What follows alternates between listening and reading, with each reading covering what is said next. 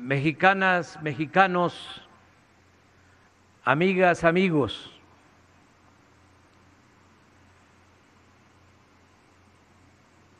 Luego del triunfo de los liberales sobre los conservadores en la guerra de reforma, el país había quedado en una situación económica lamentable. Las arcas del tesoro estaban vacías y todas las actividades productivas en el abandono.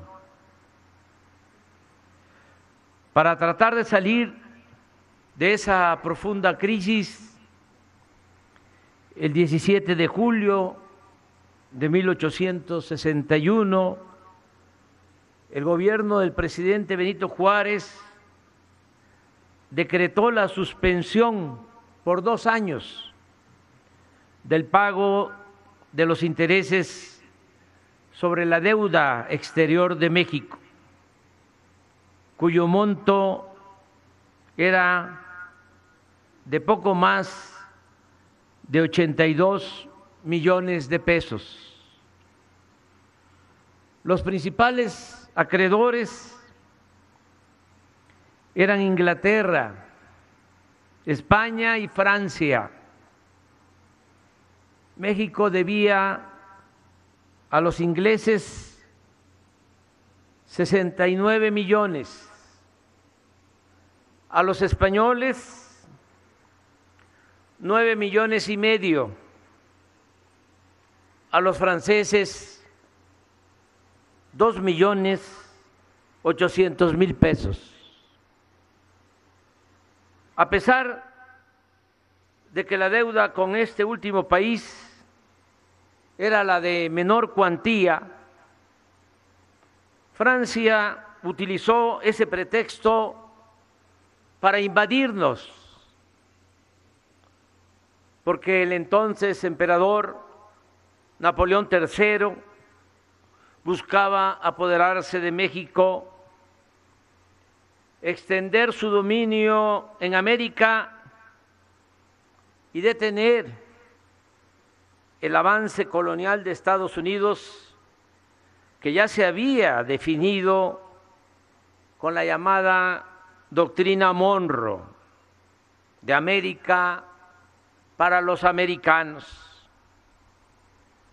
La decisión de Napoleón III comenzó con la elección del archiduque austriaco Maximiliano de Habsburgo como nuevo emperador de México. En esta maniobra, los conservadores de nuestro país, como ya lo habían hecho diez años antes, trayendo del exilio al traidor Antonio López de Santana. En esa ocasión actuaron como comparsas de los franceses y les ayudaron en los planes intervencionistas, visitando a Maximiliano en, su castillo de Miramar, en triste Italia, para ofrecerle el trono del llamado gobierno monárquico de México. Desde luego, esto solo fue el medio la forma, la simulación. Los conservadores fueron simples títeres, achichincles, traidorzuelos, cómplices en otro de los terribles atentados imperiales a la soberanía de nuestra patria. Tan fija tenía Napoleón III la idea devolvernos de nuevo colonia, que a pesar de la actitud conciliadora del presidente Benito Juárez que llevó a Inglaterra y a España a aceptar un arreglo pacífico y a retirarse de México junto con sus tropas, el general francés Latril, conde de Lorenzés, recibió órdenes desde París de no aceptar ningún acuerdo y declaró la guerra a México.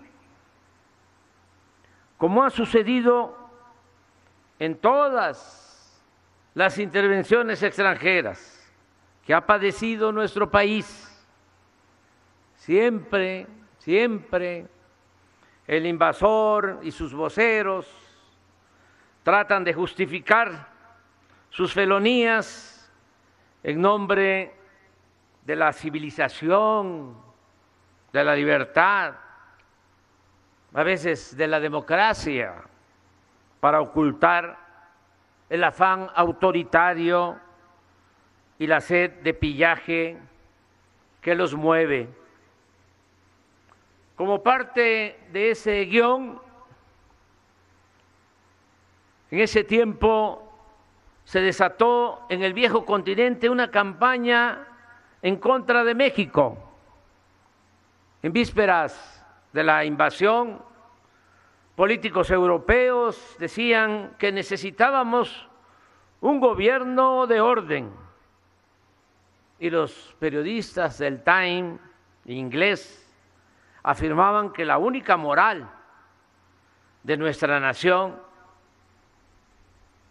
que según ellos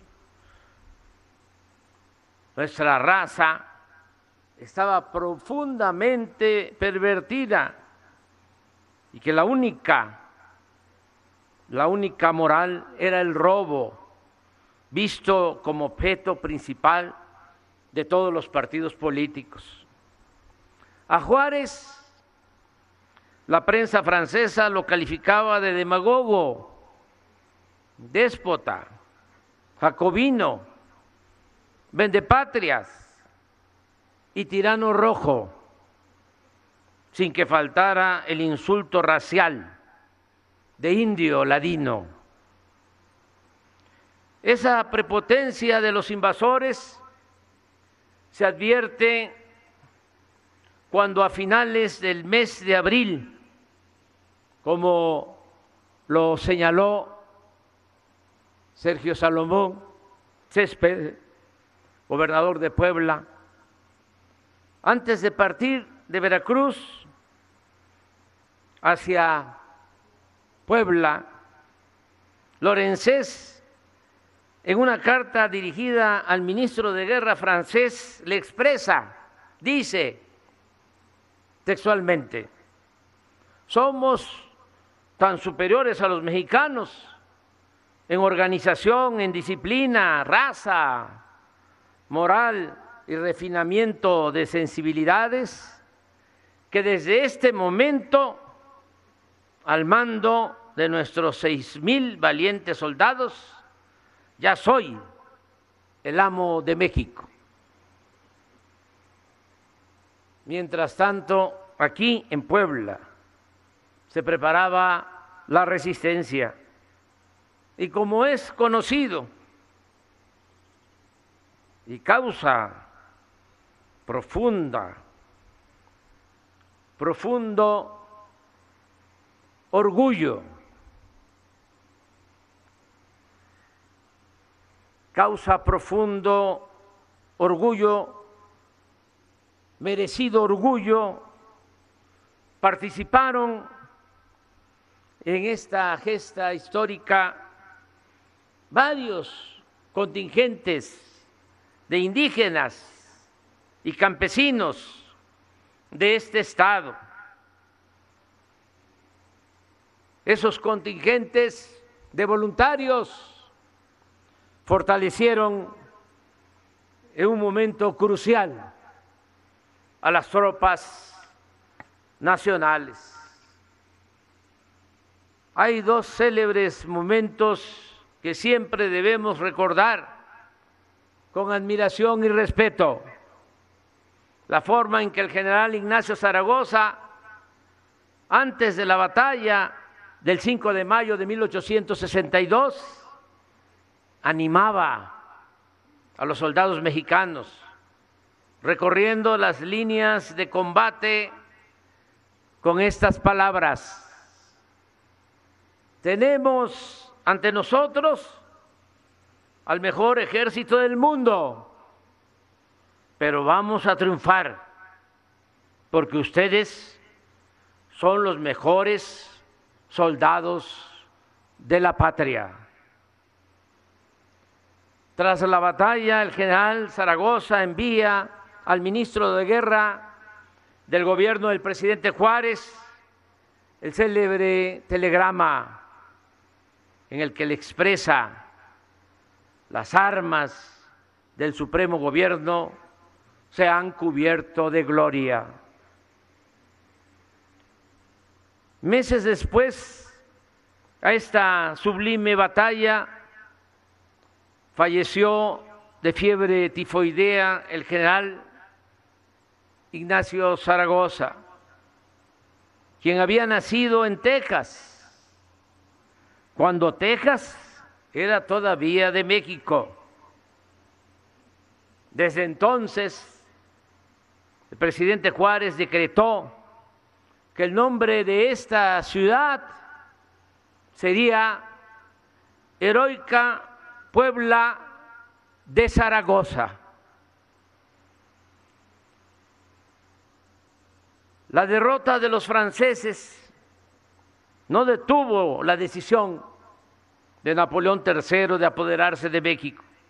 Por el contrario, en una carta dirigida al derrotado Lorenzés, en la cual prácticamente lo destituyó,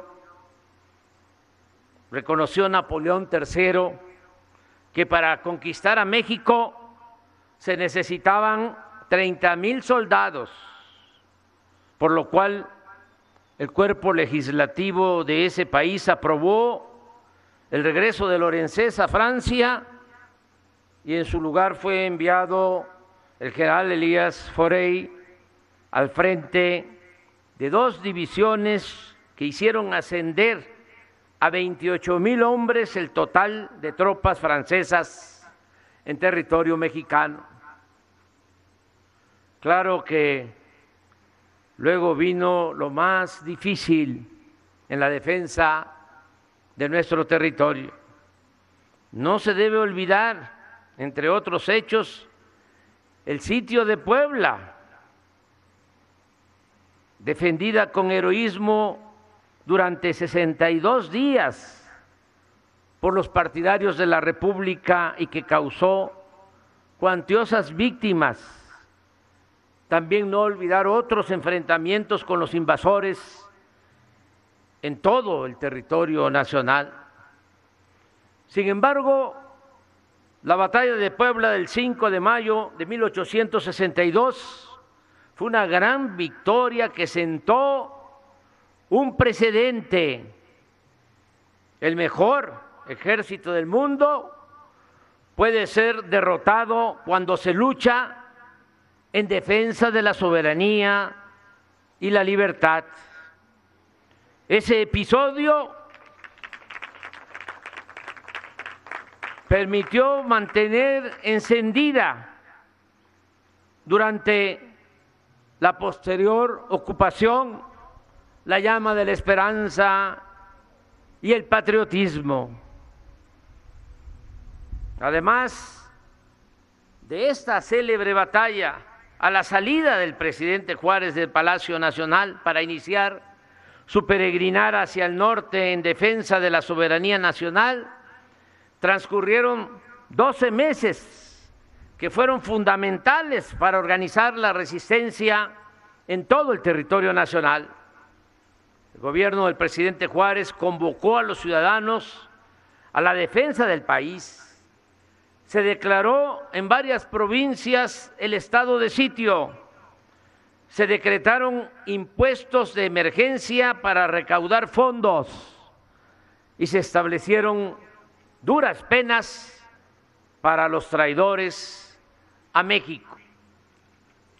Como todos sabemos, En esos momentos asiagos, difíciles para la patria, contamos con un dirigente firme e incorruptible, como lo fue el presidente Juárez. Nunca flaqueó y mantuvo siempre una inquebrantable fe en el triunfo de la República. Sus firmes principios permitieron no caer en la tentación de negociar lo innegociable.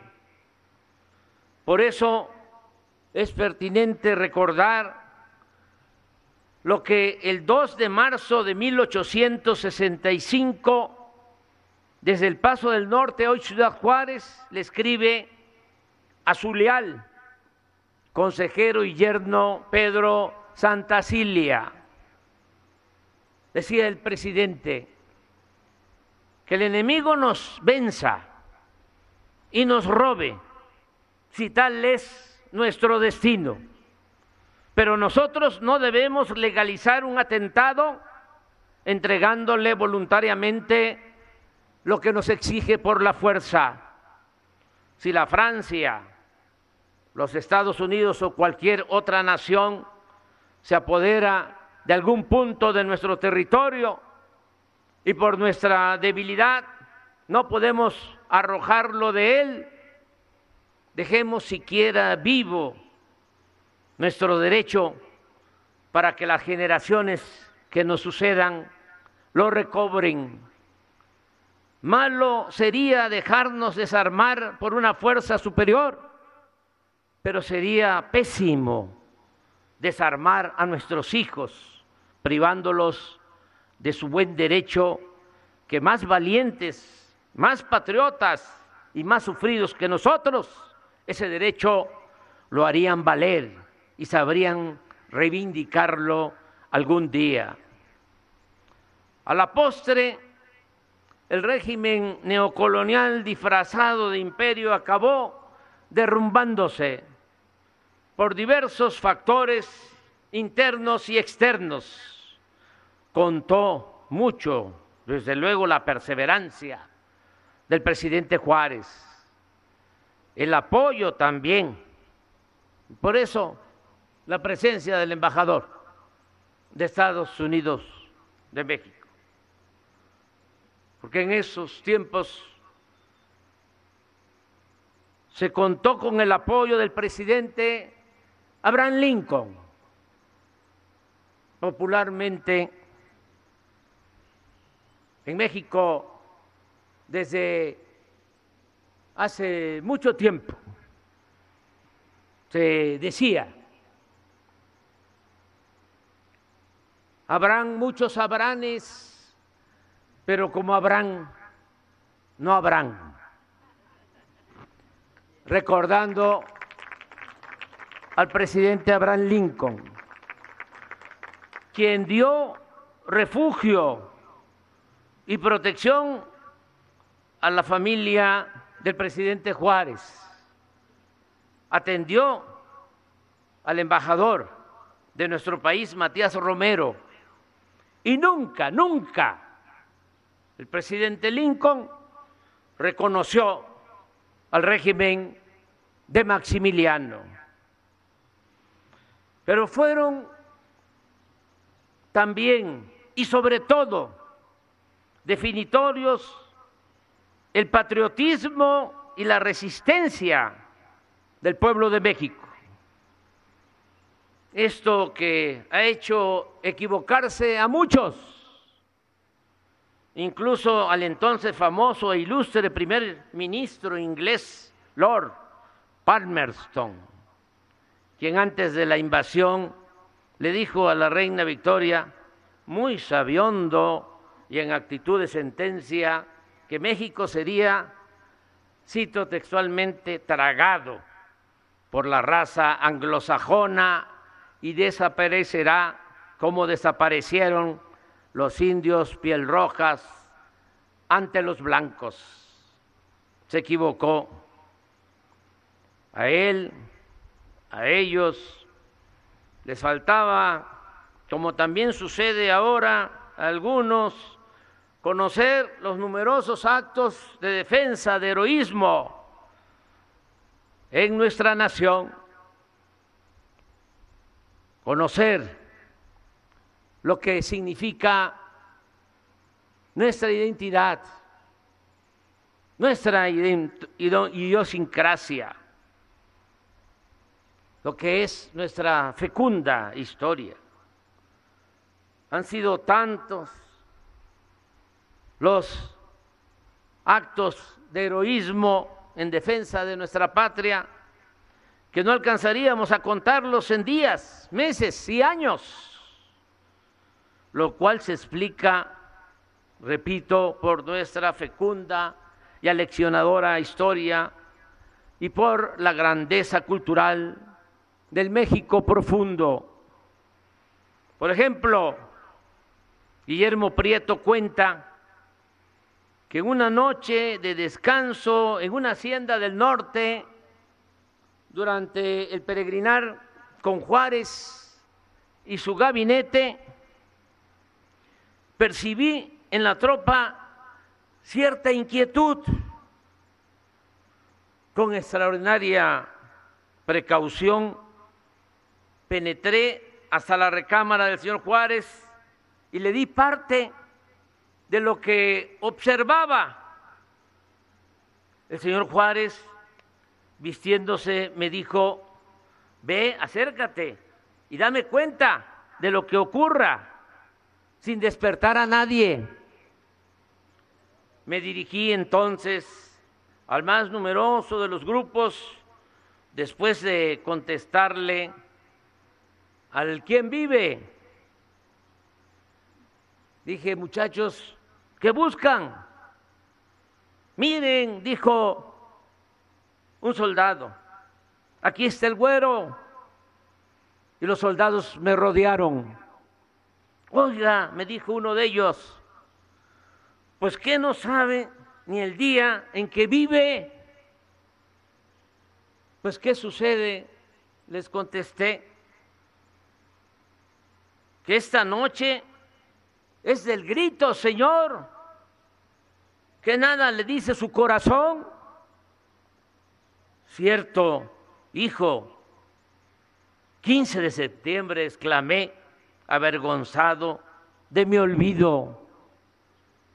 Yo corrí a ver a Juárez, que se impresionó profundamente, diciéndome, coge todo el dinero que tenemos, ese todo cabía en en su bolsillo del chaleco y dáselos a que celebren su grito los muchachos. Autorizado por Juárez, corrí a ver a mis hijos, grité, alboroté, y a poco cien luminarias ardían resplandecientes en el patio y los muchachos saltaban sobre las llamas gritando, ¡Viva! La independencia. Juárez, entre José María Iglesias y Lerdo, salió a la ventana central en medio del frenesí, del contento y las tempestades de vivas y aplausos. Cuando menos lo pensaba, me sentí arrebatado como un torbellino y empecé a hablar. La patria decía, es sentirnos dueños y hacernos amplios y grandes con nuestro cielo y nuestros campos, con nuestras montañas y nuestros lagos. Es nuestra asimilación con el aire y con los luceros ya nuestros. Es que la tierra nos duela como carne y que el sol nos alumbre como si trajera en sus rayos nuestro nombre y el de nuestros padres. Decir patria es decir amor y sentir el beso de nuestros hijos, la luz del alma de la mujer que dice te amo. Y esa madre sufre y la patria nos llama para para que la libertemos de la infamia y de los ultrajes de extranjeros y traidores. Rendidos de gozar y de sentir, se fueron alejando los concurrentes. Un grupo de soldados se apoderó del violinista y a guisa de serenata fue al frente de los balcones de Juárez a cantar los cangrejos, los monos verdes y la paloma. A esta última canción le pusieron los trovadores bélicos un verso que cantaban con tal cariño y con tal ternura que no pudimos contener las lágrimas y cuando lo escuchamos, y a mí me conmovió más que a ninguno de los poetas que admiro, decía así, si a tu ventana llega un papelito, ábrelo con cariño, que es de Benito. Mira que te procura felicidad. Mira que lo acompaña la libertad. Que viva la heroica batalla de Puebla. Viva Ignacio Zaragoza. Viva Juárez. Viva México. Viva México. Viva México.